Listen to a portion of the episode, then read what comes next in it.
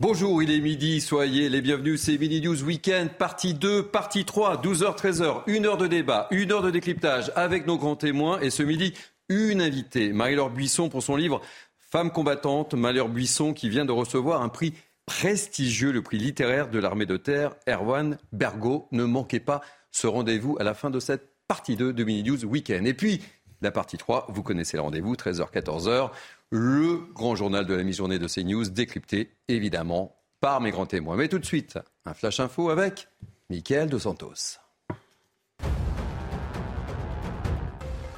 Les files d'attente s'allongent au niveau des stations-service. Cela fait suite à l'annonce des grèves des raffineries contre la réforme des retraites. Beaucoup d'automobilistes craignent une pénurie de carburant comme en automne dernier. L'imam Hassani Houssen expulsé vers le Maroc. Après avoir fui la France, le prédicateur accusé d'avoir tenu des propos incitant à la haine et à la discrimination va finalement retourner dans son pays d'origine. Arrêté le 30 septembre dernier à Mons, l'homme de 58 ans avait été incarcéré, assigné à résidence puis placé dans un centre fermé. Gérald Darmanin évoque une grande victoire contre le séparatisme. Greta Thunberg. En Allemagne, l'activiste suédoise s'est déplacée pour soutenir les militants écologistes mobilisés pour éviter l'extension d'une mine de charbon. Malgré sa venue, les heures du camp de Lutzerat semblent compter. La police devrait évacuer les derniers manifestants perchés dans des arbres. Et puis des inondations catastrophiques attendues dans le centre de la Californie. À cause de la montée des eaux, la péninsule de Monterey pourrait se retrouver coupée du monde. Salinas, ville de 160 000 habitants, craint elle d'être totalement inondée. Depuis trois semaines, l'État connaît des précipitations records et une série de tempêtes, 8 au total. 19 personnes ont déjà perdu la vie. Bah Allez, Midi 12 Week-end, partie 2, c'est parti, et c'est parti avec le sommaire. Au sommaire de ce Midi News, on parlera des retraites, le sujet qui est sur toutes les bouches, deux angles d'attaque dans cette émission. Cotiser plus pour travailler moins longtemps, ce serait la solution privilégiée par les Français, selon un sondage IFOP. On en parlera avec nos grands témoins. Et puis dans cinq jours, vous le savez, ce sera la mobilisation générale contre cette réforme des retraites. Les syndicats espèrent voir beaucoup de monde dans la rue. On aura l'analyse, notre spécialiste politique, Gauthier Lebret.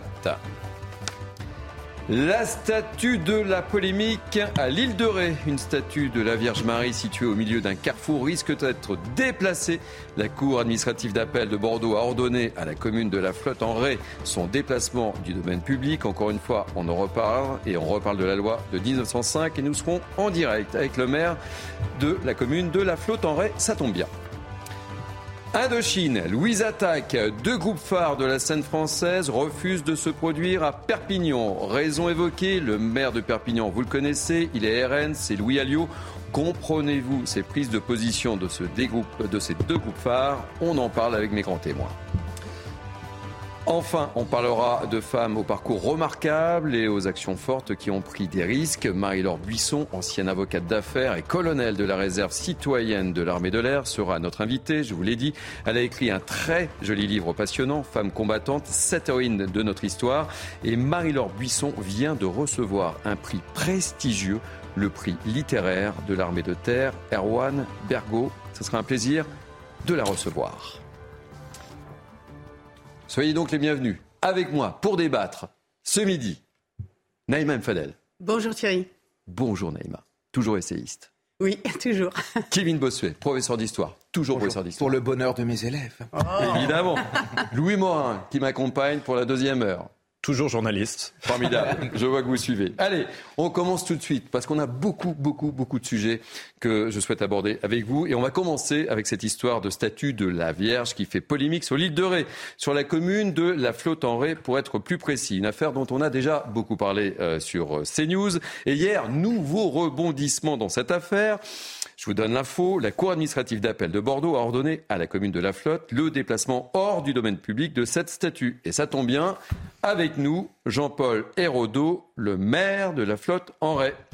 Soyez bienvenus, euh, Jean-Paul Hérodeau. Euh, je sais que votre emploi du temps est très chargé ce matin, donc on va être très efficace. Quelle est votre réaction suite à cette décision avant d'en débattre avec mes grands témoins? Bonjour à, tout le monde. Euh, écoutez, ma réaction, elle est, je dirais, normale, c'est-à-dire je prends acte d'une décision de justice, je ne la commande pas, mais je considère que dans ce dossier, certains éléments ont été oubliés.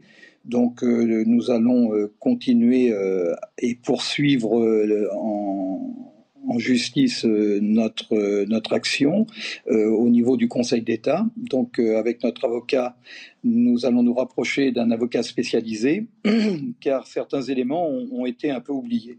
C'est-à-dire, précisez votre, votre pensée. Eh bien, si vous voulez, cette, cette, statut, si vous voulez, n'est pas sur le domaine public. cette parcelle sur laquelle est, est, cette statue était une parcelle privée cette statue a été déplacée à un moment donné, mise sur cette parcelle privée, et cette parcelle privée est en, indivision. Cette indivision, une partie de l'indivision a été donnée à la commune en cession gracieuse, mais cette parcelle, elle est à, moitié, si je puis m'exprimer ainsi, puisque l'indivision, ce n'est pas la moitié. Hein, c'est vous êtes propriétaire en totalité mais en indivision. Il n'y a pas euh, j'ai la moitié gauche, j'ai la moitié droite, non. Donc il y a une partie de cette parcelle qui a été donnée euh, par l'indivision et qui est rentrée dans le domaine public, mais il y a une autre partie qui est restée dans le domaine privé. Alors, euh, la statue, elle est où? Sur le domaine privé ou le domaine public? Ça, c'est le premier point. Le deuxième point, c'est que lorsqu'elle a été donnée, elle était déjà la statue en place. Ce n'est pas moi qui l'ai érigée. Donc je n'ai pas, euh, nous n'avons pas contrevenu euh, à la loi de 1905. Donc quel est l'état d'esprit euh, au sein de votre commune et de, et de vos habitants? Il y a une mobilisation générale, racontez-nous un petit peu. Ah ben, si vous voulez, dès les premiers jours, la commune qui est moins de 3000 habitants, nous avons eu une pétition qui a été mise en ligne par des administrés, d'ailleurs des administrés résidents secondaires, euh, c'est plus de 30 000 personnes euh, qui se sont mobilisées, euh, quelles que soient d'ailleurs les origines, que soient les confessions, puisque nous avons des gens de, plusieurs confessions sur, sur la commune, et ça a été l'unanimité contre cette, cette attaque plutôt grotesque de la libre pensée. Louis Morin, une petite réaction. Oui. Regarde avec nous un peu quelques instants là. Oui, Jean-Paul euh, Hérodo, il y a eu euh, une affaire similaire avec une décision de, justice similaire il y a quelques mois. Euh, c'était au Sable d'Olonne avec la statue Saint-Michel. Est-ce que vous l'avez suivi? Est-ce que vous, vous prenez parti également dans cette affaire? Alors, j'ai entendu parler, hein, bien sûr, de, cette histoire. Hein forcément, euh, comme tout le monde, on suit un peu l'info. Mais euh, si vous voulez, je n'ai pas les tenants et les aboutissants et, je, ne, je ne porterai pas de jugement car je n'ai pas tous les éléments nécessaires pour me permettre de, prendre parti ou, non. Moi, si vous voulez, ce qui m'intéresse, euh, c'est la Vierge. Je, suis né sur cette commune. elle était déjà sur cette commune lorsque je suis né, puisque c'est un vœu de, guerre, hein, je le rappelle, de certaines personnes. Euh, bon, bah, chez nous, plutôt que d'inscrire des morts sur un monument, ils ont voulu honorer euh, ceux qui sont revenus de la guerre. Bon, à travers cette statue, elle a été mise sur une parcelle privée. Le département, je rappelle l'histoire, euh, a acquis cette parcelle pour créer une route départementale. La statue a été déplacée, elle a été mise sur la parcelle privée où elle est actuellement.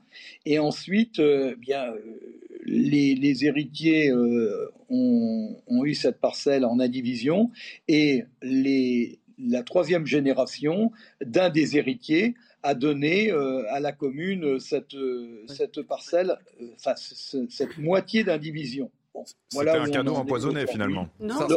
Jean-Paul Hérodo, euh, je vais vous remercier. Merci mille fois parce que je sais, je sais que vous avez un emploi du temps très très chargé et on va être dans quelques instants euh, avec un, habitant de, de qui nous donnera également son, euh, son ressenti. Naïma Mfadel, votre réaction sur cette nouvelle affaire? Et effectivement, Louis Marin en a parlé. On a beaucoup évoqué cette histoire des Sables d'Olonne aussi, toujours. En fait, ces affaires-là, effectivement dire commence à être euh, fatigante parce qu'en fait, euh, c'est tout simplement vouloir faire euh, rase du passé de la France, de ce que la France est, de son ADN, de, de, 1500 ans de christianisme qui ont façonné ce pays, qui ont façonné ses paysages, qui ont fasciné tout dans, dans, dans la France, rappelle ce, ce, que c'est un pays qui est judéo-chrétien. Et je trouve ça extrêmement lassant, surtout que c'est extrêmement, en fait, j'allais dire hypocrite. Parce qu'on voit bien qu'il euh, suffisait que ce soit une association qui gère ce, petit euh, espace pour qu'il n'y ait aucun souci. Qu'à partir du moment où c'est passé dans, que la, mairie a été désignée euh, comme propriétaire, eh bien, vous avez vu comment euh, la, justice euh, interprète les choses. Voilà, ça a l'air un petit peu plus compliqué. Il y a 50% oui, sur le maire, 50% public, 50% privé. Je donnerai une idée, Thierry. Je donnerai une idée parce que vous savez que le, bail amphithéotique qui est donné par les villes pour la construction de lieux de culte, notamment pour les mosquées, ça se passe comme ça. En fait, la, ville décide de donner un, un terrain euh, dans le cadre de ce bail amphithéotique. Donc j'invite le maire à saisir ça pour que ça devienne en fait un espace, en tout cas ce qui lui appartient, euh, euh, ce qui appartient à la mairie, comme un espace bail amphithéotique et qu'elle rétrocède à l'association. Voilà. Kevin Bossuer, ça je sais que c'est le ah sujet dont vous raffolez. Ça, ça m'agace. Le professeur d'histoire que vous êtes. ça ne vous laisse pas insensible. Ah non, évidemment, c'est un reniement de notre histoire, c'est un reniement de notre culture,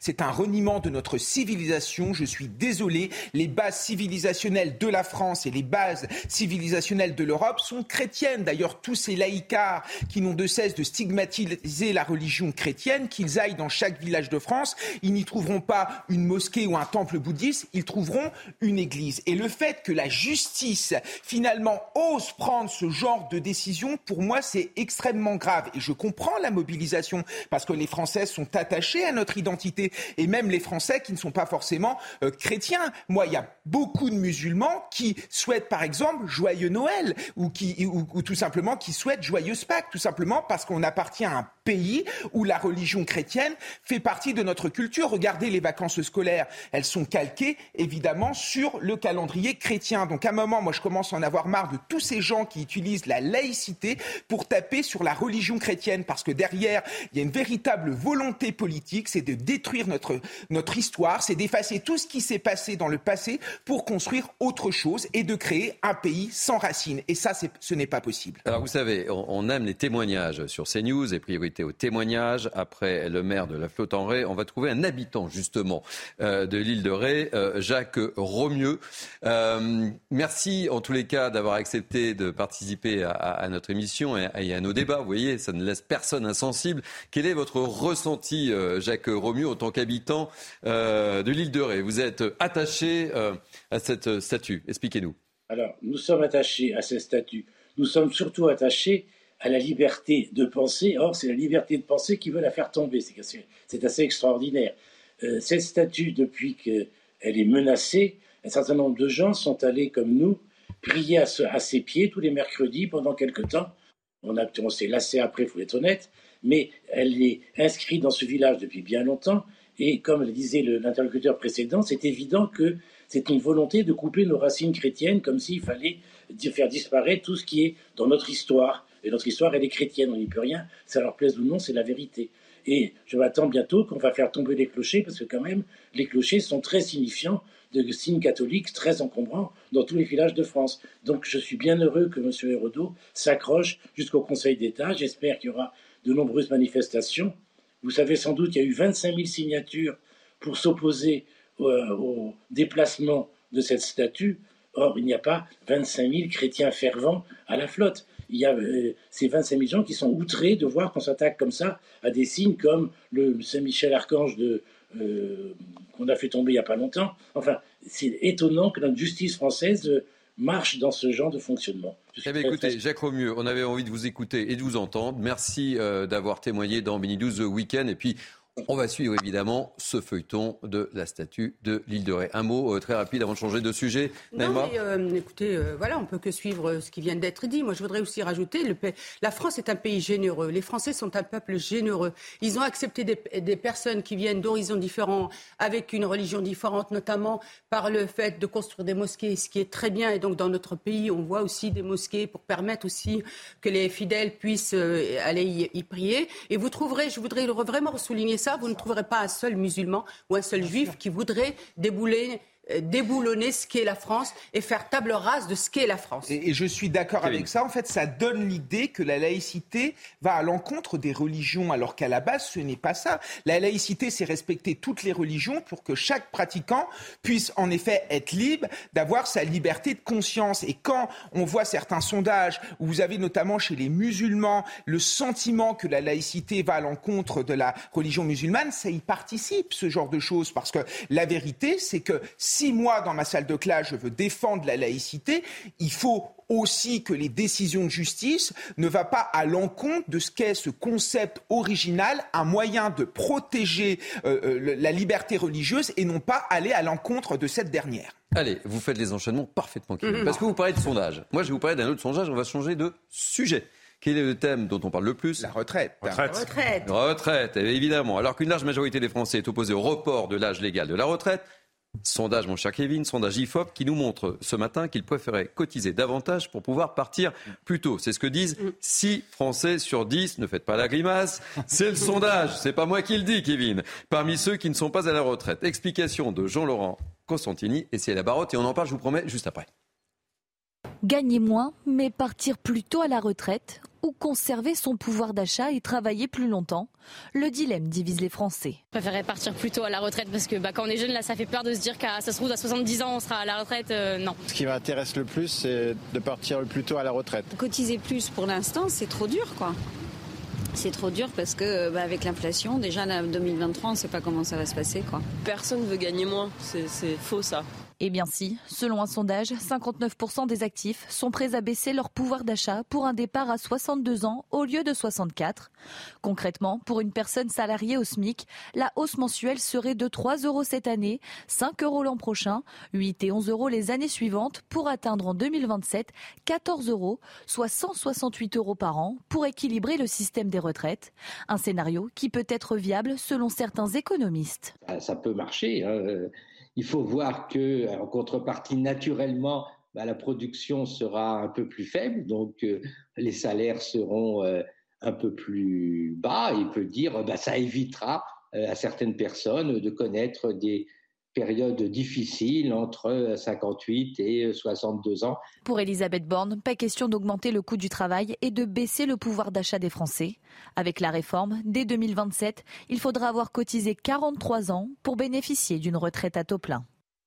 Et justement, Elisabeth Borne était l'invitée ce matin de nos confrères de France Inter. Elle est revenue cette fameuse euh, réforme des retraites. On l'écoute, on en parle juste après. C'est d'assurer l'avenir de notre système de retraite par répartition. On le sait, si on ne fait rien, les déficits vont se creuser, ce qui conduit inévitablement à baisser le pouvoir d'achat des retraités, à augmenter les impôts, voire à remettre en cause ce système de retraite par répartition, de passer dans un chacun pour soi d'un système par capitalisation. Donc ça, évidemment, nous n'en voulons pas, et c'est pour l'éviter qu'en effet, il faudra progressivement travailler plus longtemps. Oui, Morin, petite réaction euh, d'abord sur euh, ce sondage euh, que je vous donnais là, et puis ensuite peut-être sur les propos. On n'apprend pas grand-chose de nouveau sur Elisabeth Borne, il n'y a pas de surprise évidemment. Non, mais par contre, le sondage. fait la communication de sa réforme. Le sondage, lui, est extrêmement surprenant parce que voir des Français qui veulent baisser leur pouvoir d'achat pour euh, cotiser moins longtemps. C'est vrai qu'aujourd'hui, ça surprend en temps de crise et en temps euh, d'inflation. La question finalement, c'est est-ce qu'on veut encore augmenter le coût du travail? Vous savez, hein, les cotisations euh, salariales, c'est 23% du brut. Les cotisations patronales, qu'il faut ajouter à cela, c'est entre 25 et 42% du salaire brut. Au total, cotisations salariales, cotisations euh, patronales, toutes les cotisations sociales, ça fait 82% de votre salaire net. C'est considérable. Déjà, tout ce que vous euh, versez pour cotiser et ce que vous ne touchez donc pas finalement eh bien, en, fin de mois. Est-ce qu'il faut encore augmenter cela Moi, je ne pense pas. Je pense qu'au contraire, on est déjà au maximum de notre consentement euh, à ces diverses taxes et que surtout, euh, pour une raison tout simplement de compétitivité internationale, il faut plutôt baisser le coût du travail. Parce que si on augmente Hmm. encore le coût du travail, la réalité, c'est qu'on sera de moins en moins compétitif sur le plan international. Et donc, on va perdre encore des parts de marché parce que le taux de cotisation euh, sociale est inférieur dans l'ensemble des autres pays européens. La France est encore bonne gagnante, malheureusement, sur ce terrain-là. Naïma, euh, Non, mais Fadel ça et Kevin Bossuet, vous êtes surpris par ce, par ce sondage ou pas là? Et euh, vous agissez comment au propos de, Louis Bah, moi, je ne suis pas surpris. C'est le paradoxe français. De toute façon, les Français ne sont jamais contents. Si le gouvernement avait fait cette proposition, je suis sûr qu'il y aurait un sondage pour nous raconter que les Français euh, étaient euh, contre. À un moment donné, il faut poser les choses sur la table. On a un système de retraite, en effet, qui va être déficitaire. Ce n'est pas Madame Borne qui le dit, c'est le corps. Donc, en outre, quand on regarde ce qui se passe ailleurs, euh, au Royaume-Uni, par exemple, on part à la retraite à 66 ans. Euh, les Allemands vont partir, euh, on va vers 67 ans. Donc, à un moment donné, moi, je veux bien qu'on soit toujours en train de critiquer. La philosophie de cette réforme, quelle est-elle C'est de pérenniser notre système par répartition. Évidemment qu'il faut faire des efforts, évidemment qu'il faut travailler plus. Et en plus, moi, je trouve cette réforme plutôt juste, hein, avec euh, ce minima. euh, euh, euh, pas une retraite en dessous de 1200 euros. Certes, c'est brut, mais c'est quand même une avancée sociale importante. La prise en compte des euh, gens qui ont travaillé très tôt, à 16 ans ou à 18 ans, ou encore la prise en compte de la pénibilité, puisque pour les métiers pénibles, au bout euh, de certaines années, il y aura une visite médicale et le médecin dira si la personne peut continuer à travailler ou pas. Donc moi, je ne suis pas un macroniste dans l'âme, mais vraiment sur cette réforme, je ne vois pas où est le problème. Allez, euh, je vous donne la parole juste dans quelques instants parce que vous le savez, jeudi, mobilisation générale. Est-ce qu'il y aura du monde ou pas? C'est la question qu'on peut se poser. Analyse de Gauthier Lebret, notre spécialiste politique de CNews. Là. 1995, Alain Juppé fait le choix de reculer sur sa réforme des retraites. 2 millions de Français sont euh, dans la rue pour dire non à cette réforme. Rebelote en 2003 pour le deuxième mandat de euh, Jacques Chirac. 1 à 2 millions de Français dans la rue contre la réforme Fillon. Mais cette fois-ci, le président tient bon. Pareil pour Nicolas Sarkozy qui ne cédera pas face à la rue avec la réforme Eric Woerth. C'est d'ailleurs la dernière fois que l'ensemble des syndicats s'est uni contre une réforme. C'est à nouveau le cas aujourd'hui avec la plutôt euh, réformiste CFDT qui ne veut pas qu'on touche, vous le savez, à l'âge. Elle ne veut pas qu'on recule l'âge de 62 à 64 ans. Et cette réforme, eh bien, d'Eric Woerth avait mis jusqu'à 3 millions de personnes dans la rue, selon les chiffres de euh, la CGT. Et puis, Emmanuel Macron, vous le savez, a lui quelque part aussi reculé sur sa réforme des retraites. Ça fait 5 ans et demi qu'il veut faire cette réforme. Il y avait eu une grève record juste avant le Covid et le confinement de 50 jours à la RATP et à la SNCF. Mais avec le déconfinement, Emmanuel Macron ne voulait pas remettre sur la table sa réforme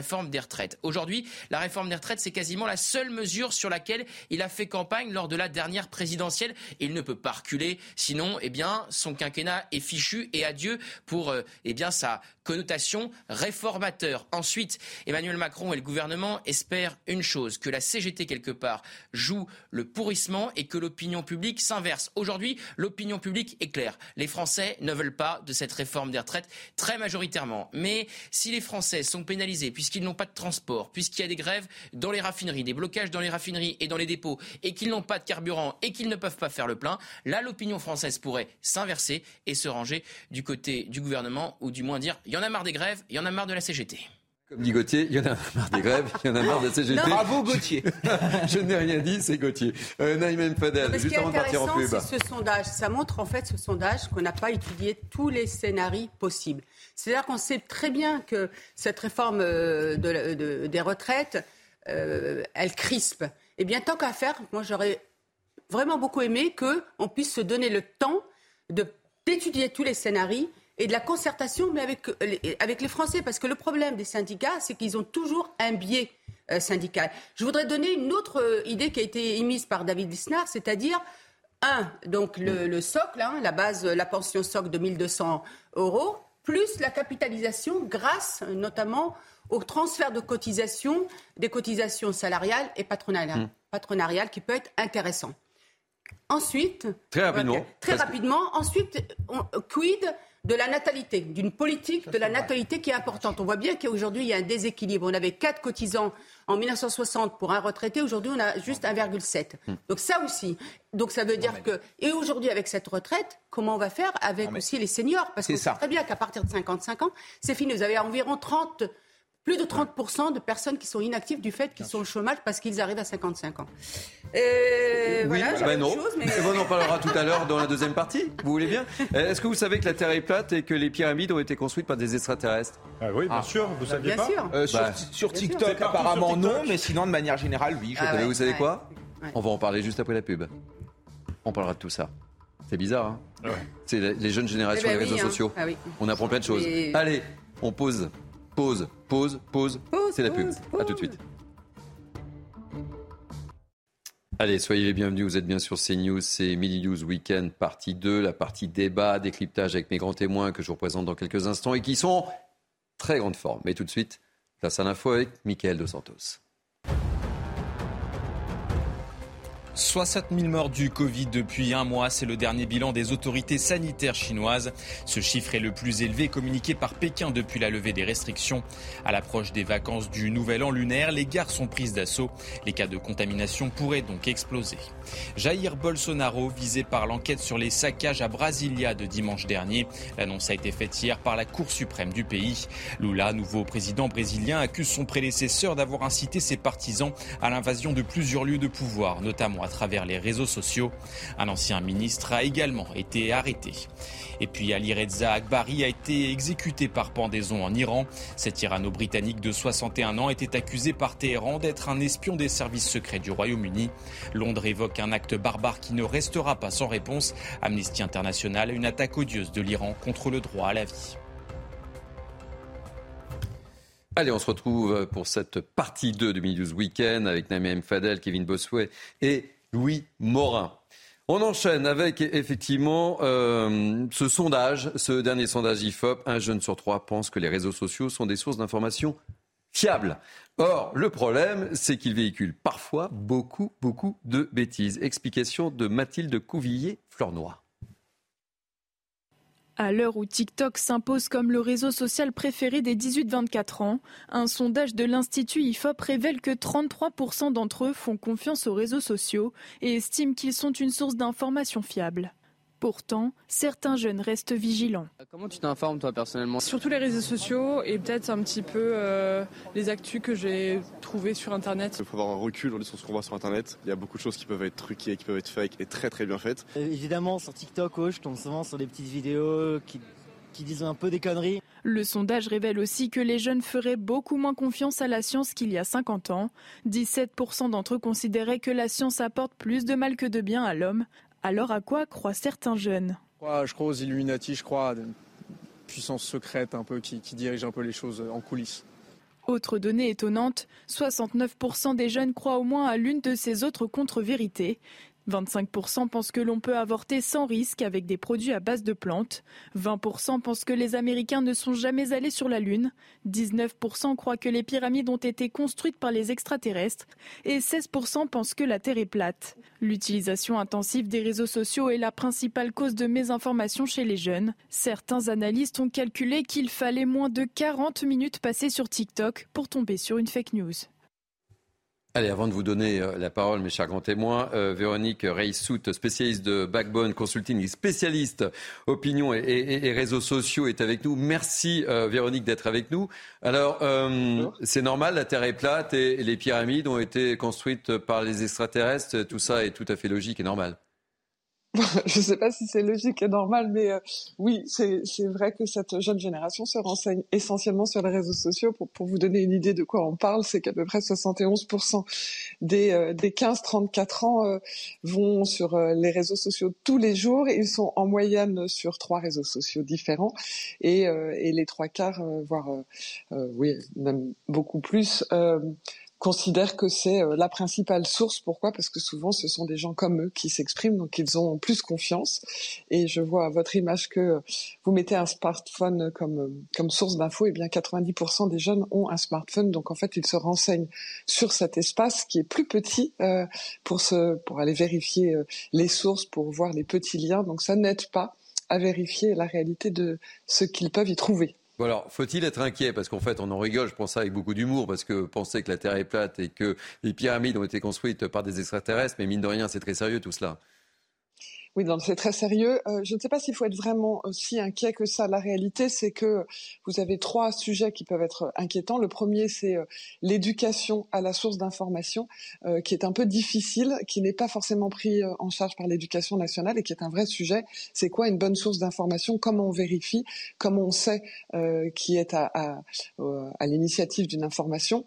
Donc ça, c'est un vrai sujet, mais c'est un sujet qui peut se corriger, évidemment, qui prendra du temps, mais qui pourrait être pris en charge un peu mieux.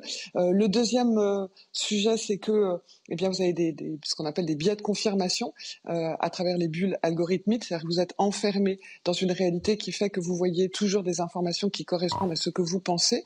Donc ça s'appelle un biais de confirmation. Donc si vous pensez que la Terre est plate et que vous ne voyez que des gens qui s'expriment autour de cela, eh bien forcément ça vous confirme que sans doute vous aviez raison. et puis ensuite l'autre point, c'est que le, les réseaux sociaux fonctionnent sur une une logique de viralité. Et la viralité, elle est autour de ce qu'on appelle le marketing de l'ego, c'est-à-dire que globalement, euh, vous allez partager des informations qui vous donnent voilà, qui vous valorise. Donc soit euh, en montrant que vous êtes plus intelligent que les autres parce que vous avez des informations incroyables, euh, que vous êtes plus informé, et aussi, euh, ça peut sembler paradoxal, mais que vous êtes un sauveur. Ça veut dire quoi? C'est que les théories du complot, quand vous les dénoncez, vous êtes un peu en train de sauver les autres de ce qu'ils ils ne savent pas. Vous leur donnez des informations qui sont précieuses. Donc pour casser ça, c'est toujours un peu compliqué.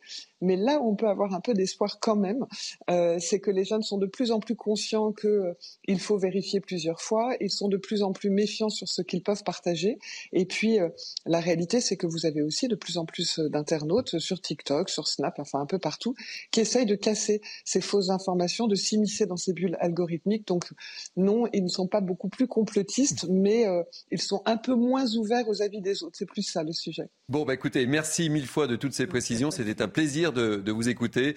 Euh, Véronique Reissout, et je rappelle que vous êtes une spécialiste opinion et des réseaux sociaux. Merci pour toutes ces précisions. Bon, alors Véronique dit c'est bien, c'est pour crâner. Euh, mais bon, aussi en, pleine sortie, on balance que euh, les pyramides ont été construites par des extraterrestres. On est un peu ridicule quand même, un peu, un temps soit peu. C'est un petit peu compliqué. Et j'abonde dans, dans le même sens que votre intervenante, c'est-à-dire qu'on se rend compte que les adolescents n'arrivent pas à hiérarchiser les sources, ne font pas la différence entre un fait et une opinion et ne vérifient jamais euh, les sources. Donc par conséquent, ils prennent souvent tout pour argent comptant. Moi, ce qui m'exaspère et ce qui me terrorise, et je, dis bien terrorise, c'est les conséquences de ce genre de choses. Moi, j'ai déjà eu par le passé une élève qui m'a dit que la Shoah n'avait pas existé puisqu'elle l'avait vue sur TikTok. Alors évidemment, j'ai démonté tout son discours, je lui ai montré le contraire. Elle n'est pas responsable non plus de cela, mais on, on aboutit à ce genre de choses. Et dernière chose que j'aimerais dire, parce que moi je me suis inscrit sur TikTok, j'adore ce truc ça me passionne, mais je vois de plus en plus des femmes entièrement voilées, des imams sortir une propagande qui est juste innovable, qui est anti-républicaine. Donc à un moment, il va peut-être falloir encadrer ces réseaux sociaux parce que les conséquences de ce, de ce genre de choses vont être terribles dans les années. Deux, deux mots très rapides, hein, parce qu'on a beaucoup de thèmes à aborder. Deux mots, euh, Neymar, très En fait, on peut se questionner aussi de la place et le rôle du professeur, de l'enseignant, parce que euh, est-ce qu'il n'est pas aujourd'hui désincarné? Avant, c'était vraiment euh, l'outil, enfin si je veux dire l'école, hein, la transmission de savoir et de la connaissance, c'était l'école. Et c'était le sachant. Et on le respectait pour ça. Aujourd'hui, on va sur le web avec des photos, des vidéos, et on a légitimé en fait l'éducation euh, nationale. et la place et le rôle aussi des influenceurs, Thierry, parce que je sais que Bruno Le Maire est en train de mettre en place un travail pour cadrer la place et le rôle des, des, influenceurs qui peuvent utiliser ça pour des... Pour, je vais vous dire, oui, mot de la fin, mot de la fin parce qu'ensuite on va choisir le roi j'étais enfant et adolescent, TikTok n'existait pas. C'était le début du web et on avait déjà des fake news sur Internet. La réalité, c'est que euh, le problème, c'est la perméabilité des jeunes à ces fake news. C'est pas tant que euh, les fake news leur soient accessibles, parce qu'elles l'ont toujours été accessibles. Il y a toujours eu des rumeurs, il y a toujours eu euh, des, des, biais d'information. Hein, aujourd'hui, la question, c'est est-ce qu'on veut contraindre cet espace de liberté qu'est le web? Moi, je pense que ce n'est pas la bonne solution. Ou est-ce qu'on veut, au contraire, éduquer nos enfants, euh, les informer? Et je pense que c'est la bonne solution. Il faut le faire par le biais de l'école. Il faut peut-être aussi le faire par le biais des réseaux sociaux, d'ailleurs. Investir que l'école écoles investissent l'éducation nationale, les réseaux sociaux, pour informer justement, Justement, les jeunes lui, et leur donner lui euh, en Chine, une information ils vérifiée. TikTok de- pour du contenu scientifique. Il est beaucoup plus cadré en Chine. Par, par contre, pour, euh, pour l'Occident, il le laisse un peu ouvert. Enfin, pour le reste du monde, j'allais dire, il le laisse beaucoup plus ouvert et beaucoup plus, euh, entre guillemets, parfois une poubelle. Allez, on va prendre la direction de Choisy-le-Roi dans le Val-de-Marne où un nouveau poste de police municipale a été inauguré euh, ce mercredi. La ville a misé sur une police municipale armée. Reportage d'Aminata Dem, on en parle juste après. Flâner tranquillement sur la dalle de Choisy-le-Roi, impensable il y a un an. Cette pharmacienne le confirme, il y a bien eu un changement. C'était sale et euh, il y a beaucoup de gens qui nous accostaient, qui nous demandaient de l'argent. Et là, on ne les voit plus maintenant le soir. Là, quand on part le soir, il n'y a plus personne, malgré qu'il y a certains de la police municipale qui passent nous voir, si, nous demander s'ils veulent qu'ils nous accompagnent au parking. Une police plus présente et armée, indispensable pour ce policier. ça dissuade. C'est c'est important de- de- d'avoir un policier armé sur la voie publique. Ça nous permet de nous défendre face à, à toute situation. Dans ces nouveaux locaux placés à deux pas de la mairie, tous les moyens sont donnés aux agents de police pour qu'ils puissent effectuer leur travail dans de bonnes conditions, un investissement nécessaire pour le maire. Les derniers maires réfractaires à la police municipale, bon, euh, c'est plus par idéologie, et je pense qu'ils ne sont pas assez pragmatiques. C'est c'est une obligation aujourd'hui d'avoir une police municipale. Le poste comprend notamment un centre de supervision urbain. Il permet aux opérateurs de surveiller l'espace public en temps réel, un dispositif inédit dans cette ville. Pour l'instant, nous avons une vingtaine de caméras et à terme, dans l'année 2023, on aura euh, 116 caméras opérationnelles. Des portes ouvertes sont organisées ce samedi pour permettre aux choisiens de découvrir le nouveau poste de la police municipale. Allez, avec nous euh, en direct euh, au cours de, de cette émission, Tonino Panetta, le maire de Choisy-le-Roi. Merci d'être avec nous, monsieur le maire. Il était urgent d'agir au sein de votre commune. Oui, bonjour. Euh, alors, il était urgent. Choisy le roi euh, n'est pas, si vous me permettez l'expression, quand même Chicago. Mais Ce n'est pas ce que j'ai vrai- dit non plus. oui, oui, non, mais Ce c'est- n'est pas ce que c'est- j'ai c'est dit. juste, bon, non, non, non, mais euh, bon, de toute façon, oui, il était urgent d'avoir une police municipale parce que nous avons quand même, bien sûr, du deal. Il y avait des dealers sur Choisy-le-Roi. Euh, il y avait quand même des incivilités. Euh, c'est vrai qu'il y a une ou deux bandes rivales. Bon, bref, il y avait un sentiment d'insécurité très fort. Euh, mais aussi euh, une insécurité, mais qui n'est pas linéaire. Hein, ça dépend des époques. Bon, l'été, c'est quand même effectivement, c'est là qu'il y a le plus, les esprits s'échauffent. Mais euh, bon, voilà, il était vital d'avoir cette police municipale qui était réclamée par la population, qui nous a permis d'ailleurs déjà de régler un certain nombre de problèmes ou en cours de règlement. Notamment, il y avait une forte population alcoolisée qui, qui n'habitait pas Choisy d'ailleurs, hein, qui venait euh, d'un peu partout, euh, qui occupait euh, divers endroits de la ville. Euh, L'action de la police municipale a permis de, les disperser. Il y a encore euh, du travail à faire, mais il y a déjà ce premier résultat. Euh, bon, aussi, euh, euh, par exemple, cet été, ils ont été euh, très utiles parce qu'ils font œuvre aussi de prévention. Euh, les bouches d'eau qui sont ouvertes et qui peuvent être dangereuses pour ceux qui les ouvrent, hein, pour la jeunesse, euh, bon, ça nous a permis aussi d'y mettre fin. euh, parce que cette police municipale, elle est aussi accompagnée de huit médiateurs euh, qui travaillent en relation avec la police municipale, notre service jeunesse, et qui sont très proches des gens.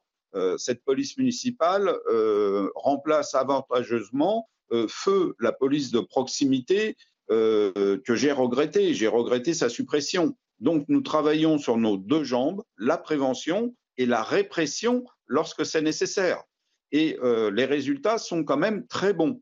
Et euh, ils sont visibles. La Merci. population voit les progrès accomplis dans ce domaine. Merci beaucoup Tonino Panetta. Euh, je rappelle que vous êtes le maire de Choisy-le-Roi et non, Choisy-le-Roi n'est pas Chicago.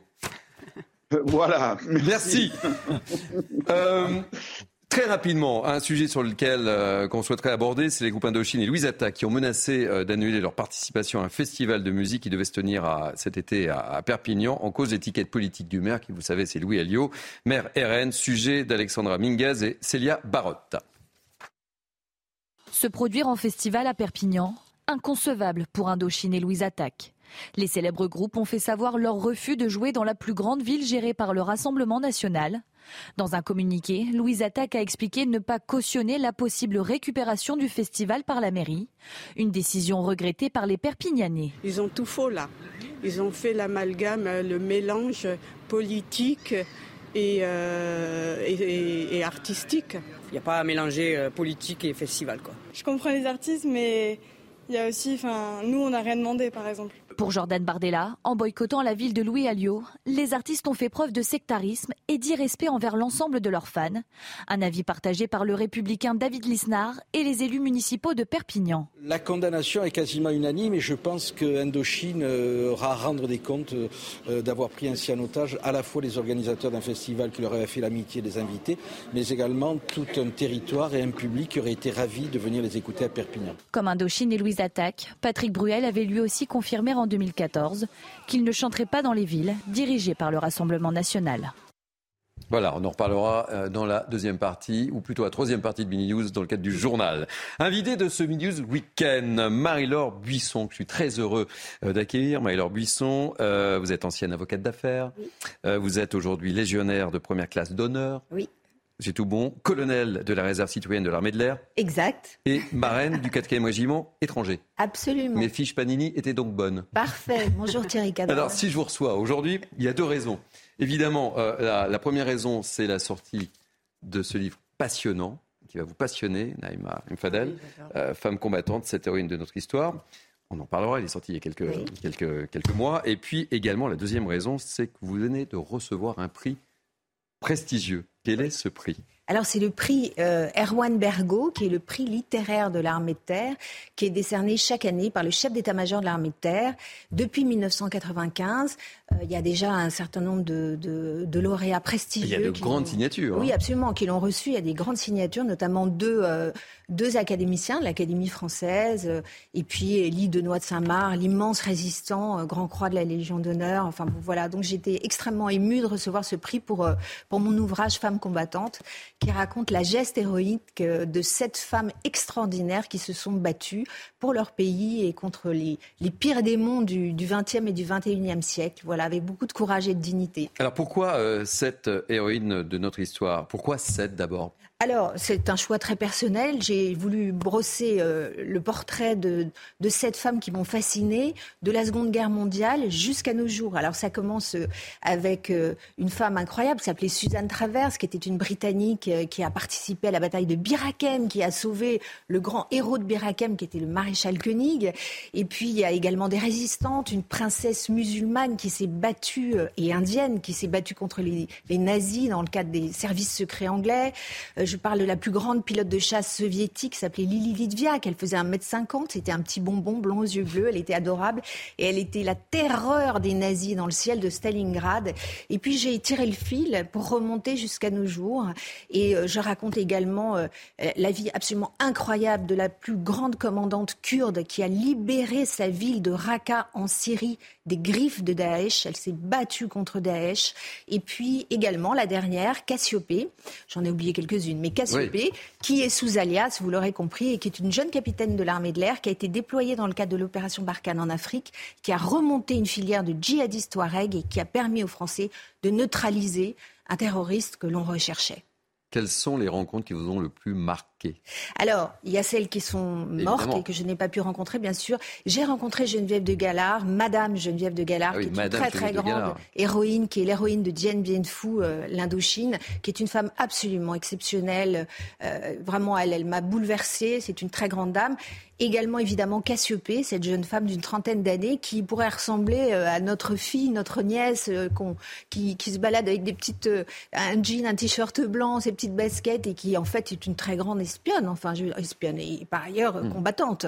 Voilà. Et puis évidemment, Jian, avec qui euh, j'ai passé du temps à Raqqa et qui est une femme exceptionnelle et qui voulait être juste maîtresse d'école, figurez-vous, et qui a fini comme la plus grande combattante de l'aventure kurde contre les monstres de Daesh. Quel est le point commun entre ces sept héroïnes? Alors je vais vous dire, d'abord, un courage. Elles ont un point commun? Deux. Deux points communs.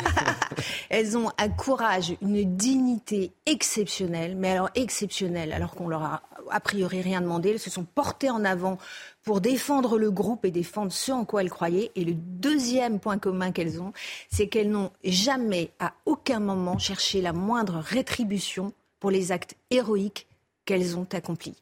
C'est-à-dire qu'une fois qu'elles ont accompli ce qu'elles avaient à faire et qu'elles ont, elles ont sauvé leur peuple ou les leurs, eh bien, euh, elles sont retournées à la vie normale, mais sans jamais demander de médaille ni quoi que ce soit, avec une humilité incroyable. Et ça, c'est très étonnant.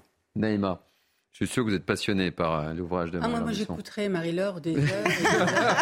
Euh, D'ailleurs, il y a un silence sur ce plateau. vous avez remarqué Kevin Bossuet, professeur d'histoire, ne bouge pas, il, vous écoute, parle, vous regarde. Voilà, elle parle divinement bien et moi, je vois bien combien aujourd'hui, euh, on a besoin aussi qu'on nous raconte aussi notre histoire. Alors là, c'est beaucoup d'héroïnes de, de, tout pays hein, qui se sont engagées pour leur pays, pour euh, une, cause noble, de défendre leur pays euh, et leurs compatriotes. Mais moi, je, vois aussi par rapport à notre pays, Marie-Laure, aujourd'hui, on a besoin de revisiter un peu notre histoire pour mieux la faire connaître aux générations d'aujourd'hui. Et, et, je me disais, mais autour de, cette question-là. Qu'est-ce qu'on pourrait faire de plus aujourd'hui? Par exemple, moi, je suis très fascinée par notre armée. Euh, rien vous cacher, Marie-Laure, j'ai beaucoup d'admiration pour ces gens-là, ces personnes-là qui donneraient leur vie pour sauver la, euh, nôtre, qui nous protègent. Euh, bon, et la police aussi, etc. Mais concernant l'armée, qu'est-ce que vous verrez qu'on pourrait faire pour rendre hommage à toutes ces personnes qui, pour certaines, ont donné leur vie pour sauver la nôtre Alors c'est une très bonne question, Naïma. Et en effet, moi je, suis une grande partisane euh, de, de, comment de la mise en avant de, de nos armées. Et, et je voudrais qu'en France, on fasse infuser enfin une vraie culture de la gratitude vis-à-vis de ces gens qui s'engagent pour nous, qui sont sur les théâtres d'opérations extérieures, mais également sur le territoire national. Parce que tous ici, nous voyons régulièrement les soldats de sentinelle dans les mmh. gares, euh, dans les, sur les places publiques qui nous aide. Et je voudrais qu'en France, on arrive enfin à avoir cette mentalité qui existe, par exemple, aux États-Unis ou dans les pays anglo-saxons, de la gratitude. Quand on voit un, soldat, on se lève, on va le voir dans un restaurant parce qu'il est en uniforme, on lui serre la main, on lui dit merci. Et donc, euh, si les entreprises pouvaient enfin euh, mettre au point des systèmes qui consistent à dire merci, et notamment en octroyant quelques avantages aux, militaires, voilà, euh, telle marque de basket fait 10%. Aux mmh. États-Unis, c'est comme ça que ça marche. Vous arrivez dans un hôtel, vous êtes militaire, vous servez pour la défense, bah, vous avez un upgrade, comme on dit, ou vous avez une, réduction. Il faudrait qu'on arrive à ce genre de système pour leur dire merci, parce que ce sont des gens qui sont dans le renoncement. Ils renoncent à des carrières euh, très bien payées. Ils renoncent souvent à la vie de famille, à la liberté, parce qu'ils sont tout le temps de caserne en caserne. Et puis, in fine, de temps en temps, malheureusement, ils renoncent à la vie. Alors c'est à nous de leur dire merci. Eh bien, écoutez, c'est un plaisir de vous écouter. Merci à vous. Euh, Marie-Laure Buisson, femme combattante, cette héroïne de notre histoire, et c'est aux presses de la Cité. Prochain ouvrage peut-être bientôt euh, Oui, ça va venir. Donc on en reparlera sur euh, le plateau avec de grand plaisir. Ok, c'est un plaisir de, de recevoir en tous les cas. Merci à Marie-Laure, vraiment, merci. Hein. Merci, beaucoup. On va marquer une pause, on va se retrouver dans quelques instants pour la partie 3 du Mini News Weekend avec le grand journal de la mi-journée. N'oubliez pas, femme combattante, cette héroïne de notre histoire. A tout de suite. Bonjour, soyez les bienvenus. Vous êtes bien sur CNews, c'est Mini News Weekend, partie 3, 13h, euh, 14h. C'est le grand journal de la mi-journée de CNews. Tout de suite, voici les titres. Dans ce journal, on parlera des retraites, c'est le sujet chaud du moment. Cotiser plus pour travailler moins longtemps, c'est la solution privilégiée par les Français. C'est le résultat d'un sondage IFOP. On vous a posé la question. Réponse dans cette édition. Dans ce climat social qui s'annonce assez tendu, une question dans ce journal. Oui, une question. Faut-il s'attendre à quelques scènes de panique devant les stations-service? On vous a posé la question et un spécialiste nous apportera des réponses. Enfin, si vous êtes fan de BD, ne manquez pas la fin de ce journal. On vous parlera d'un dessin original d'Hergé qui va être vendu aux enchères. Maltide Ibanez nous dira tout. Voilà, dernière ligne droite pour Mini News The Weekend avec ce grand journal. Avec moi depuis ce matin, Naïma Mfadel, essayiste. Soyez la bienvenue pour cette deuxième heure. Kevin Bossuet, professeur d'histoire. Soyez aussi le bienvenu. Et j'accueille avec toujours autant de plaisir Marc Varno, chef d'entreprise. Soyez le bienvenu. Merci Thierry. Vous êtes en forme? En grande forme. Allez, on va débuter par euh, la météo. Une fois n'est pas coutume, après la douceur printanière de ces dernières semaines, l'hiver va faire un retour fracassant la semaine prochaine. Attention, attention, la semaine prochaine, tous les dangers météo de l'hiver vont être réunis. Explication totale et complète avec notre spécialiste météo, Karine Durand. Oui, la semaine à venir s'annonce vraiment comme la semaine de tous les dangers météo. Il y en aura partout et quasiment pour tout le monde. Déjà, c'est le retour du froid. A priori, des températures quand même assez euh, banales pour un mois de janvier. Nous avons juste perdu l'habitude. Il y aura des gelées euh, généralisées entre euh, mardi et mercredi. Attention à la neige en montagne. L'accès aux stations de ski va être très difficile sur les routes. La neige sera abondante toute la semaine. Jusqu'à 1 mètre sur les Pyrénées à 2000 mètres.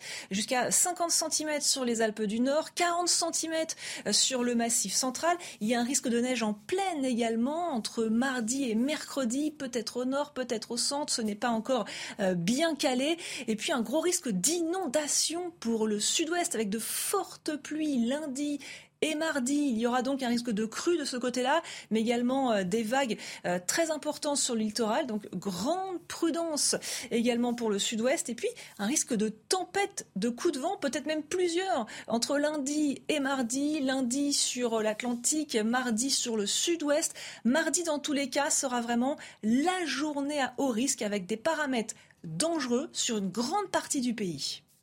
Allez, on va parler des retraite, le sujet dont tout le monde parle évidemment, alors qu'une large majorité des Français euh, est opposée, vous le savez, euh, au report de l'âge légal de la retraite. Un sondage IFOP nous montre euh, ce midi qu'il préférerait cotiser davantage pour pouvoir partir plus tôt. C'est ce que disent 6 Français sur 10 parmi ceux qui ne sont pas à la retraite. Explication de Jean-Laurent Costantini et Célia Roth. On en parle juste après.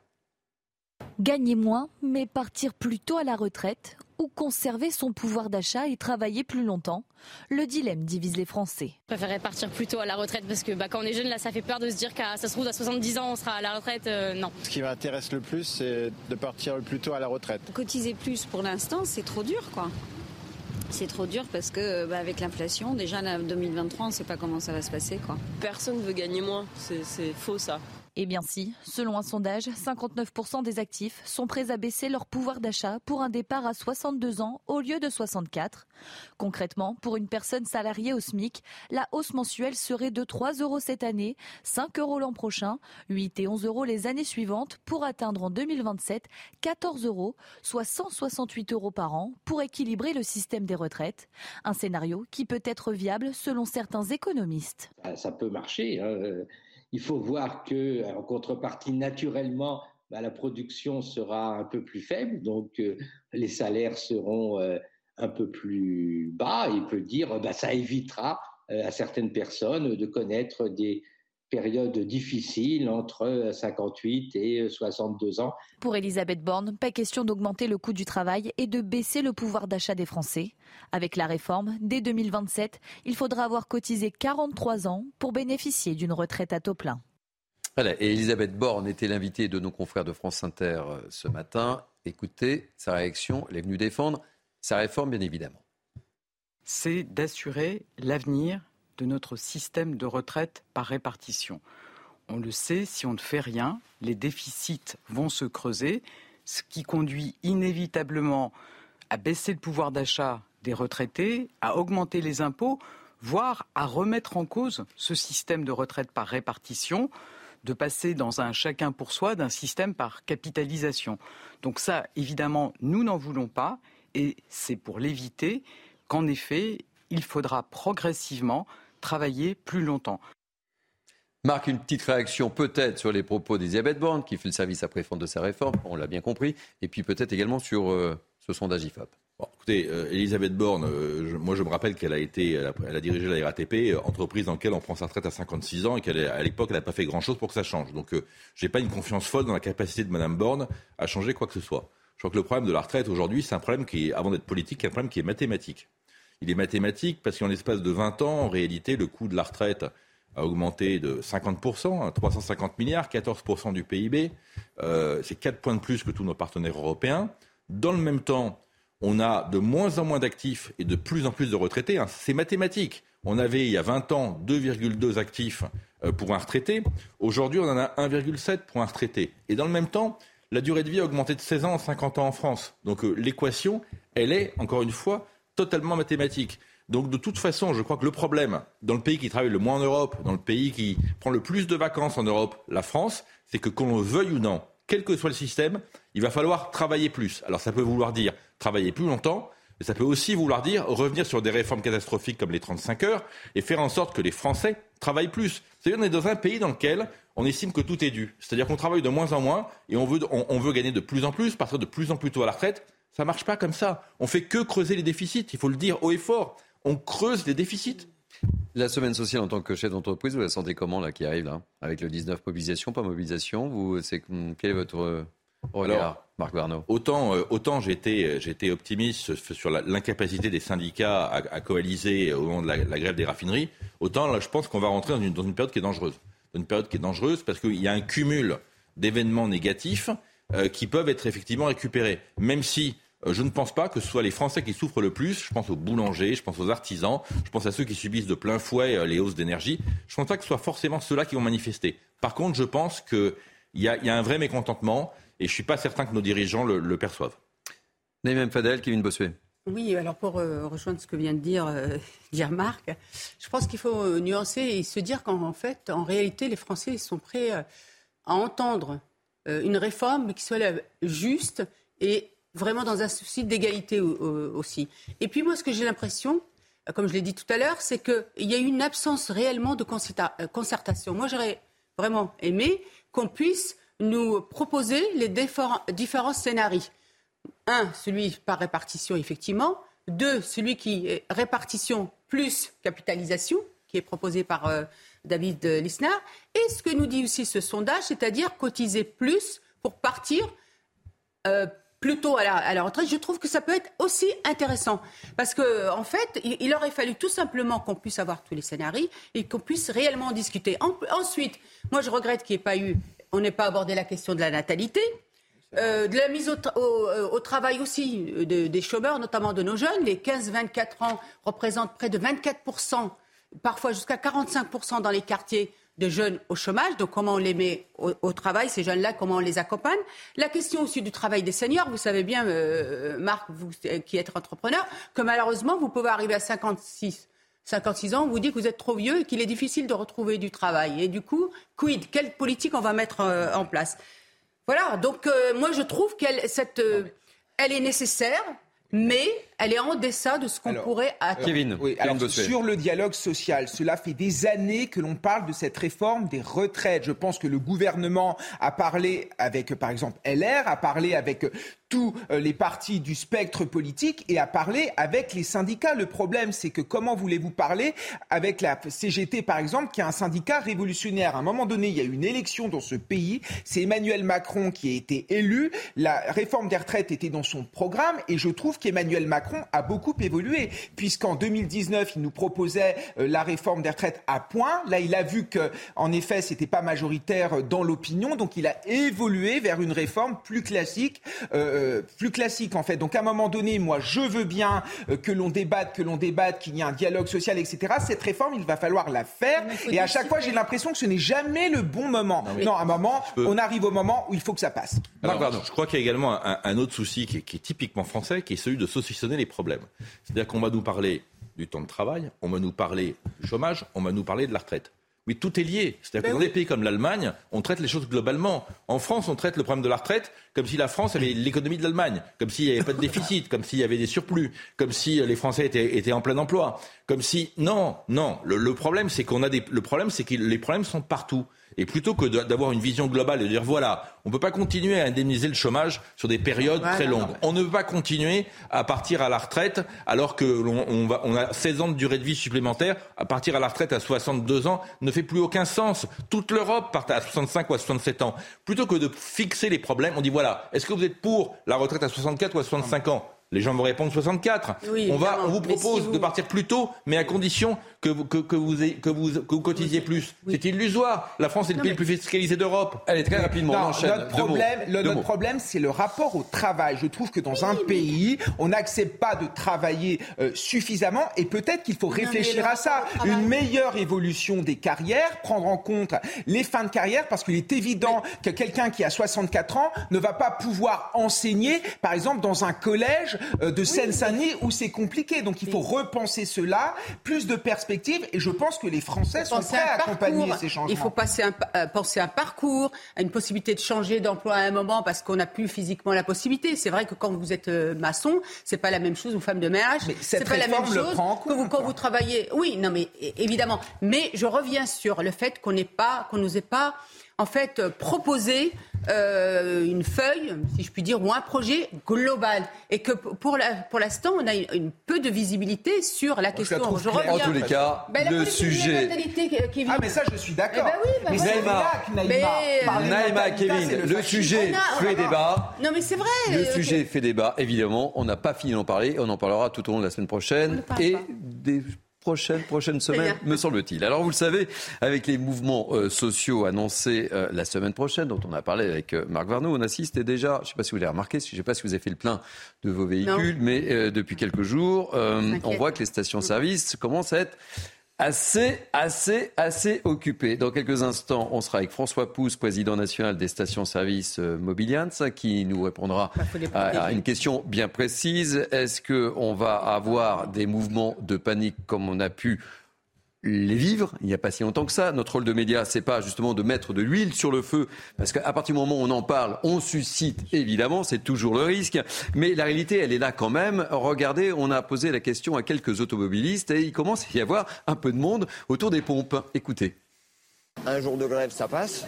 Deux jours de grève prévus, ça va coincer un peu. Et, et là, les 72 heures de grève, à mon avis, ils vont pas passer. Ça m'inquiète un petit peu, oui, parce que je pense qu'on est mal parti, mais il va falloir faire quand même cette retraite à 64 ans. Comme ils font toujours grève, ma foi, on verra bien. On a l'habitude maintenant. Je comprends la grève, mais on l'a subi. L'autre fois, on a subi quelque chose aussi. Il y avait une pénurie, on courait après, on faisait la queue pendant des fois une demi-heure ou plus. Euh, c'est très désagréable. On a toujours peur pour l'avenir. Déjà les crises, c'est une après les autres et voilà, ça, ça, n'arrête pas. Alors, avec nous, François Pousse, président national des stations-service Mobilian, est-ce qu'il faut craindre une pénurie d'essence? Euh, C'est pour ça que j'ai souhaité que vous soyez parmi nous euh, aujourd'hui. Alors, en l'état actuel de ce qui est annoncé, euh, entre autres par la CGT Énergie, CGT Chimie exactement, euh, je dis non, parce que c'est pas euh, une journée de grève en raffinerie, ni deux, ni même trois, qui handicaperont nos réseaux. Les stockages en station-service sont aujourd'hui dimensionnés pour plusieurs jours. Et de plus, je rappelle que l'essence ne, ne part pas essentiellement et uniquement des raffineries, elle part de 200 dépôts français qui effectivement sont alimentés par des raffineries, mais ces mêmes dépôts ont heureusement plusieurs jours de consommation de stock. Donc, en l'état actuel des choses, non. Bien évidemment, la journée de jeudi sera une journée test pour tout le monde, y compris pour nous, pour voir qui va prendre part euh, à, la grève ou pas. Mais ce qu'il faut euh, d'abord, et ce qui est un peu ce que vous avez dit, c'est appeler les gens à la raison, puisque malheureusement, et on le constate un peu trop souvent, à chaque début de mouvement social, il y a une ruée vers les stations-service. C'est particulièrement vrai en ce moment euh, dans la région parisienne d'ailleurs, euh, mais qui déstabilise plus rapidement que ça ne devrait euh, le stockage des stations-service. Et ensuite, après, ça oblige à un réapprovisionnement qui n'est pas forcément prévu. Et c'est ça qui grippe la machine. Donc je comprends bien l'inquiétude des Français qui veulent aller travailler pour avoir une bonne retraite. Mais par contre, ceux qui n'ont pas besoin de carburant tout de suite, s'il vous plaît, ne faites pas des pleins de précautions. Bon, bah écoutez, merci euh, mille fois, Francis Pousse. Donc, pas de panique, ça sert à rien. Rassurant. Ça, ça sert à rien. On va faire un petit tour de, de table euh, pour avoir un petit peu votre réaction et je reviendrai vers vous, euh, Francis Pousse. Marc Varno, vous avez fait le plein de votre véhicule vous ou pas? Vous êtes Non, en pas, panique pas encore. ou pas du tout? Pas du tout. La panique, c'est pas mon, c'est pas dans mon ADN. Je ferai- quand je vous ferai- pose la question, j'ai un peu la réponse. non, mais je ferai la, je ferai la- je ferai le plein quand il le, quand il le faudra. Je crois que la- on, on paye aussi euh, euh, la division par quatre du nombre de stations en France. Il faut le rappeler. On avait 40 000 stations en France, on en a plus que 10 000 en l'espace de 20 ans, donc été divisé par 4. Et ça, c'est lié à quoi? À la fiscalité et à l'ensemble et à, l'ensemble des revenus qui ont fondu comme neige au soleil pour les exploitants de stations-service, qui fait qu'une une station-service aujourd'hui, soit elle est très grosse, elle est dans un réseau, mais si vous faites attention, tous les indépendants ont, disparu. Et ça, ça aggrave la crise parce qu'il y, y a de moins en moins de stations et donc il y a de moins en moins d'endroits où aller faire le plein. Kevin Bossuet, vous comprenez que déjà euh, les Français euh, commencent à se ruer vers les stations-service parce qu'effectivement, euh, Francis pousse le, on parlait, on parle de, cette journée de mobilisation du 19, mais on peut penser que le mois de janvier, les mois de février risquent d'être un petit peu difficiles socialement parlant. Oh, bah, je les comprends parce que dès qu'on leur fait un petit peu peur, évidemment, les Français amplifient tout et là ils se précipitent sur les stations, ce qui sera évidemment contre-productif. Mais de manière générale, je trouve que dans ce pays, cette tyrannie de la minorité qui bloque toujours tout, ces serial bloqueurs qui bloquent toujours tout, c'est quelque chose qui n'est plus possible.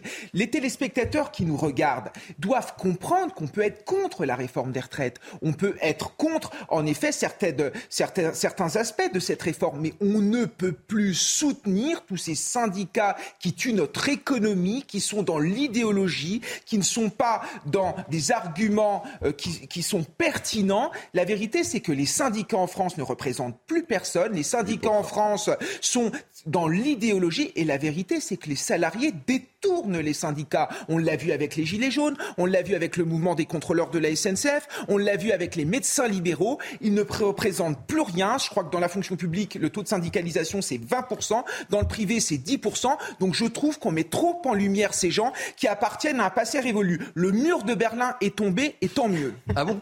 Oui, oui. Ah ben pas pour certains.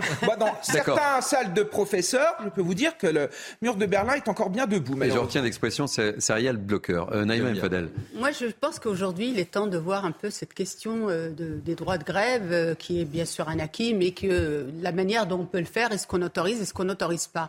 À la lumière un peu de ce qui s'est passé avec ce blocage des raffineries qui ont quand même paralysé le pays et qui ont empêché beaucoup de personnes au moment où on dit qu'il faut travailler plus d'aller tout, tout, simplement travailler et qu'il y a des secteurs qui sont stratégiques pour le pays qu'il faut protéger et qu'on ne peut pas bloquer. Et donc, c'est cette question-là qu'il faut aborder aujourd'hui. Francis Pousse, euh, le mot de la fin, euh, donc euh, conseil, ne vous ruez pas vers les stations-service, il y a tout ce qu'il faut. Oui, effectivement, aujourd'hui, il y a tout ce qu'il faut. Et, par contre, le fait de ne pas se ruer vers les stations-service sera aussi un avantage, c'est d'éviter de, de, trop euh, rendre la situation anxiogène en station-service. Mm. Euh, ça l'a été euh, et pour les consommateurs et pour nos exploitants, puisque quand vous n'avez pas de carburant, eh bien, vous vous demandez quand est-ce que vous en allez avoir. Et je rappelle que la marge nette en station-service, elle est de 1 à 2 centimes. Et comme vous l'avez dit aussi, on a beaucoup de petites stations-service qui, sont déjà exsangues. Donc, il faut penser aussi aux exploitants et aux salariés des stations-service euh, qui euh, ne peuvent plus subir à répétition des, opérations comme celle-ci. Euh, le droit de grève, d'accord, mais le droit de travailler aussi. Eh bien, écoutez, merci mille fois de ces précisions. Il était important de le souligner. Donc, pas de panique. Encore une fois, c'est aussi notre rôle et notre responsabilité de médias de, vrai. calmer, calmer les choses. Il y aura du carburant. Le message est clair, net et précis. Donc, pas de panique. Vous avez le temps.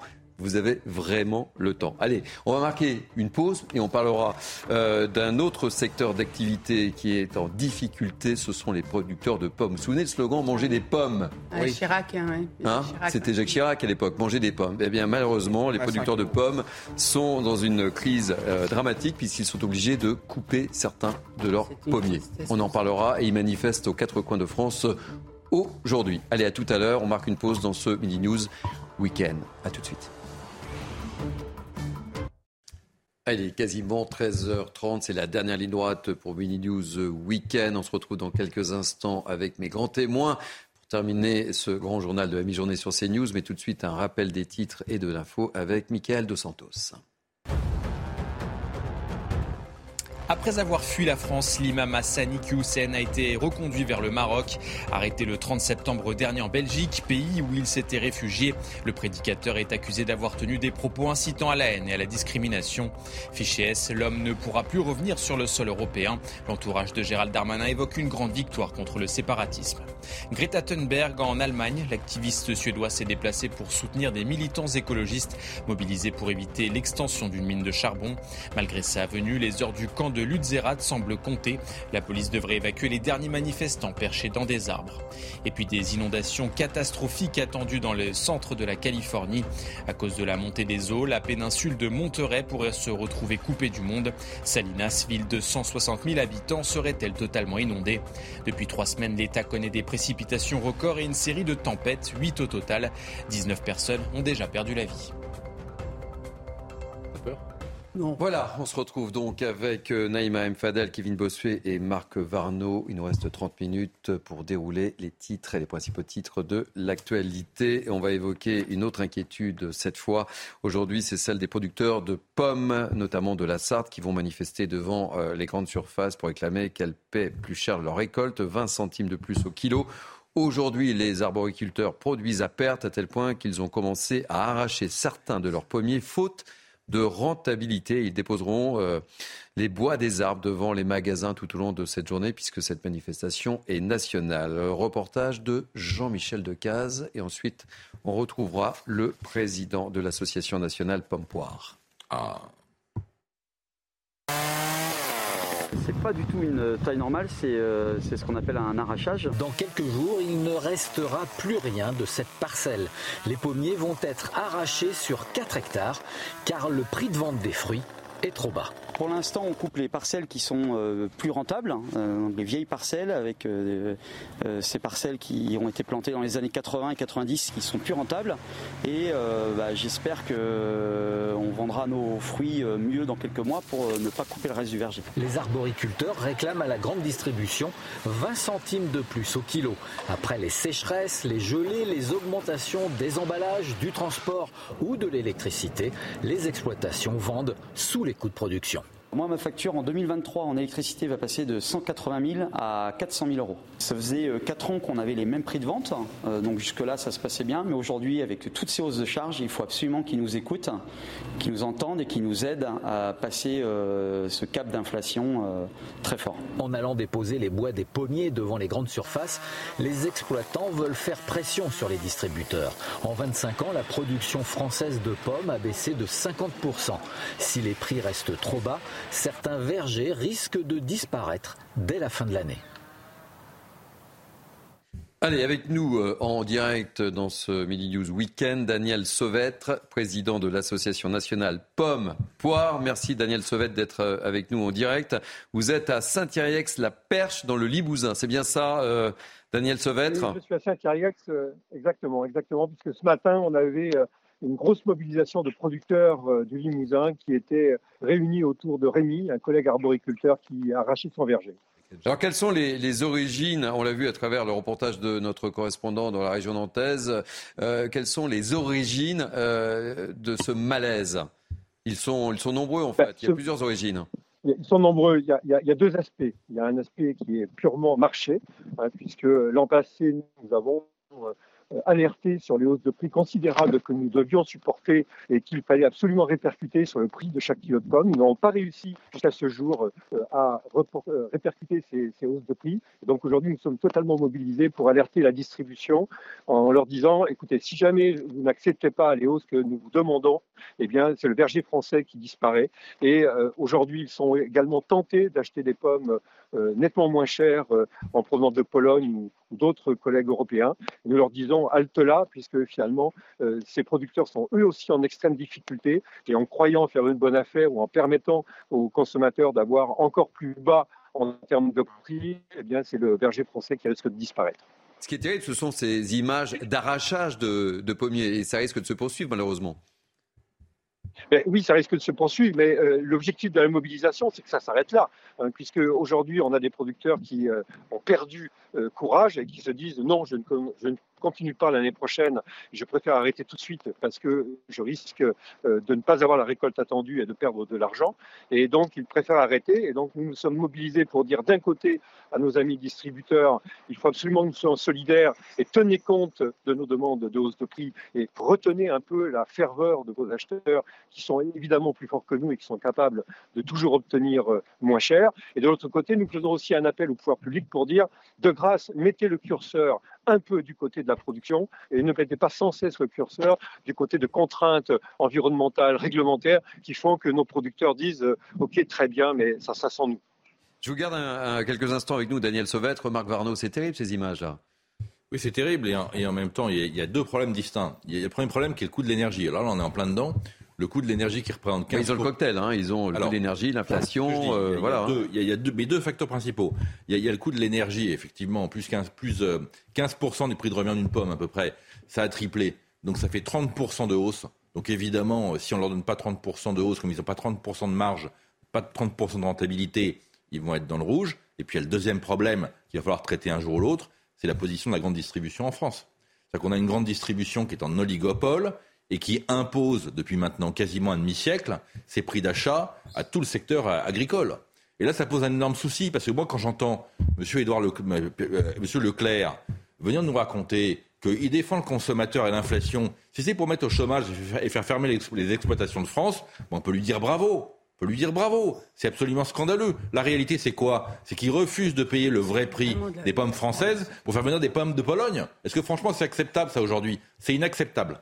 Kevin Bossuet et Naïm Fadel. Oui, ça fait, ça fait mal au cœur parce que euh, ces travailleurs sont là pour planter des pommiers et non pas pour les arracher. Et je trouve que dans notre pays, ceux qui travaillent, ceux qui se lèvent le matin, ceux qui font vivre notre tissu économique ont de plus en plus de difficultés et ça devient compliqué avec euh, l'augmentation du prix de l'électricité, avec l'augmentation euh, du prix euh, de l'engrais. Et je trouve que nos vergers, ça fait aussi partie de notre patrimoine culturel et de notre patrimoine naturel. En 20 ans, le nombre euh, de nos vergers a été divisé par deux. Et encore une fois, moi, je n'ai rien contre la grande distribution, mais il va peut-être falloir remettre en question les 200 ou 300% de marge et faire en sorte que ces, euh, ces, ces, personnes puissent vivre dignement de leur travail. Daniel Sauvêtre, personne n'a oublié euh, ce que disait un certain président de la République, manger des pommes. Le message que vous avez eu de transmettre aujourd'hui, c'est de dire à Emmanuel Macron, manger des pommes. Mais bien entendu, bien entendu qu'il faut manger des pommes. Il faut croquer des pommes françaises, puisque vous savez qu'aujourd'hui, euh, la tendance est à aller hein, du, du transformé, du ultra transformé. Et nous, nous nous battons pour que les consommateurs français aient encore envie de croquer dans une pomme. La pomme est le seul fruit que l'on croque. Il faut croquer les pommes et croquer les pommes françaises. Vous savez, on a été le premier pays exportateur au monde de pommes il y a 20 ans. Et aujourd'hui, ma crainte, c'est que je ne voudrais pas que l'on devienne le premier pays importateur de pommes au monde. Et pour ça, eh bien, il faut que les consommateurs croquent des pommes françaises, il faut que les distributeurs jouent le jeu de la production française, il faut que les pouvoirs publics écoutent un peu les producteurs. Eh bien, écoutez, merci mille fois pour ce témoignage, Daniel Sauvêtre. Je rappelle que vous êtes président de l'association nationale Pommes Poires.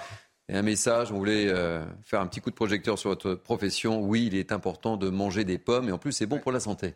Très bien. Et euh, je pense qu'aujourd'hui, il y a deux choses quand même. C'est que les pouvoirs publics doivent absolument protéger nos, nos agriculteurs. Il faut absolument qu'ils les protègent contre la grande distribution aujourd'hui. Donc il faut un élan de solidarité aussi.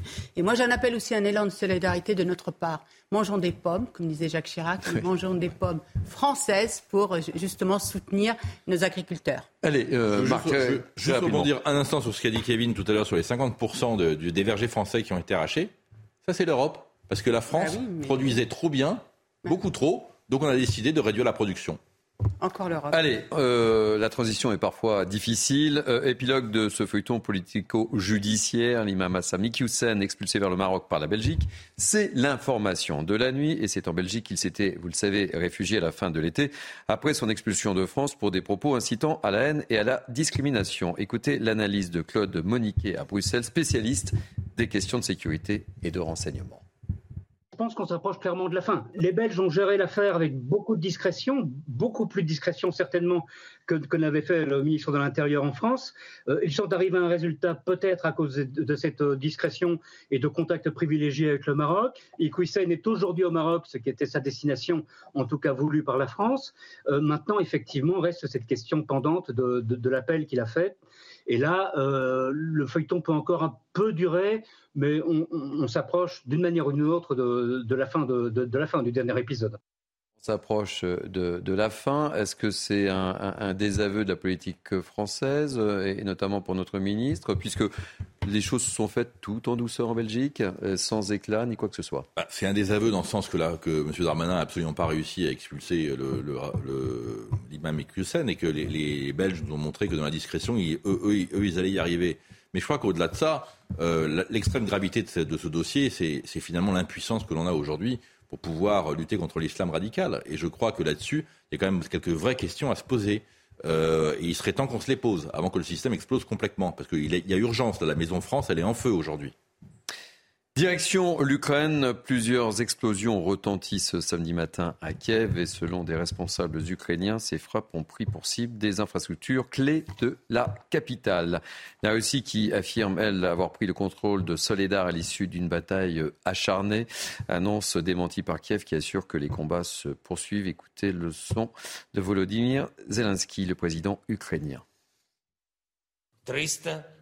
324 jours de guerre à grande échelle.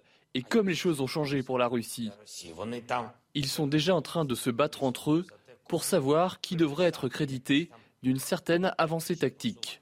C'est un signe clair d'échec pour l'ennemi et c'est pour nous une motivation supplémentaire à mettre plus de pression sur l'occupant et à infliger des pertes plus lourdes à l'ennemi. Marc Varno, petite réaction.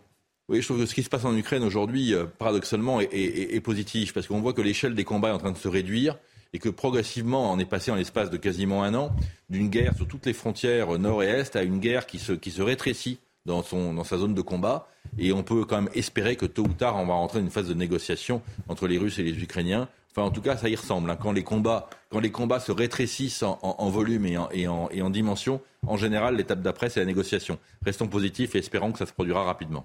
Direction le Brésil, Jair Bolsonaro, euh, bien, bel et bien visé par l'enquête sur les violences du 8 janvier dernier à Brasilia, annonce de la Cour suprême hier qui suit donc les recommandations du parquet. Autre sujet qu'on a évoqué très rapidement euh, lors de la deuxième partie de Milieu the Weekend, les villes RN boycottées par des artistes. Vous le savez, on en a beaucoup parlé, les groupes Indochine et Louise Attaque ont menacé d'annuler leur participation à un festival de musique qui devait se tenir euh, cet été à Perpignan. On cause évidemment pour eux l'étiquette politique du maire de la ville, Louis Alliot. On regarde le sujet de Alexandre Minguez et Célia Barotte et on en parle tous ensemble juste après. Se produire en festival à Perpignan, inconcevable pour Indochine et Louise Attaque. Les célèbres groupes ont fait savoir leur refus de jouer dans la plus grande ville gérée par le Rassemblement national. Dans un communiqué, Louise Attaque a expliqué ne pas cautionner la possible récupération du festival par la mairie. Une décision regrettée par les Perpignanais. Ils ont tout faux là. Ils ont fait l'amalgame, le mélange politique et, euh, et, et, et artistique. Il n'y a pas à mélanger euh, politique et festival. Quoi. Je comprends les artistes, mais il y a aussi, enfin, nous, on n'a rien demandé, par exemple. Pour Jordan Bardella, en boycottant la ville de Louis Alliot, les artistes ont fait preuve de sectarisme et d'irrespect envers l'ensemble de leurs fans.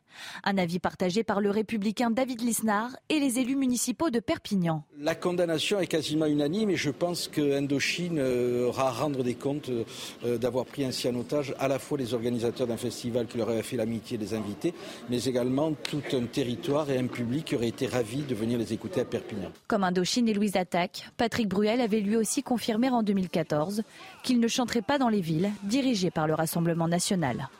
Marc Varno, quelle est votre réaction sur ce boycott? Parce que ce sont deux groupes éminemment populaires chez, chez les jeunes, et pas que, hein, Indochine, Louise Attaque, etc. C'est des prises de position euh, très moi, claires. Moi, je pense que c'est purement un coup de pub et un coup de buzz.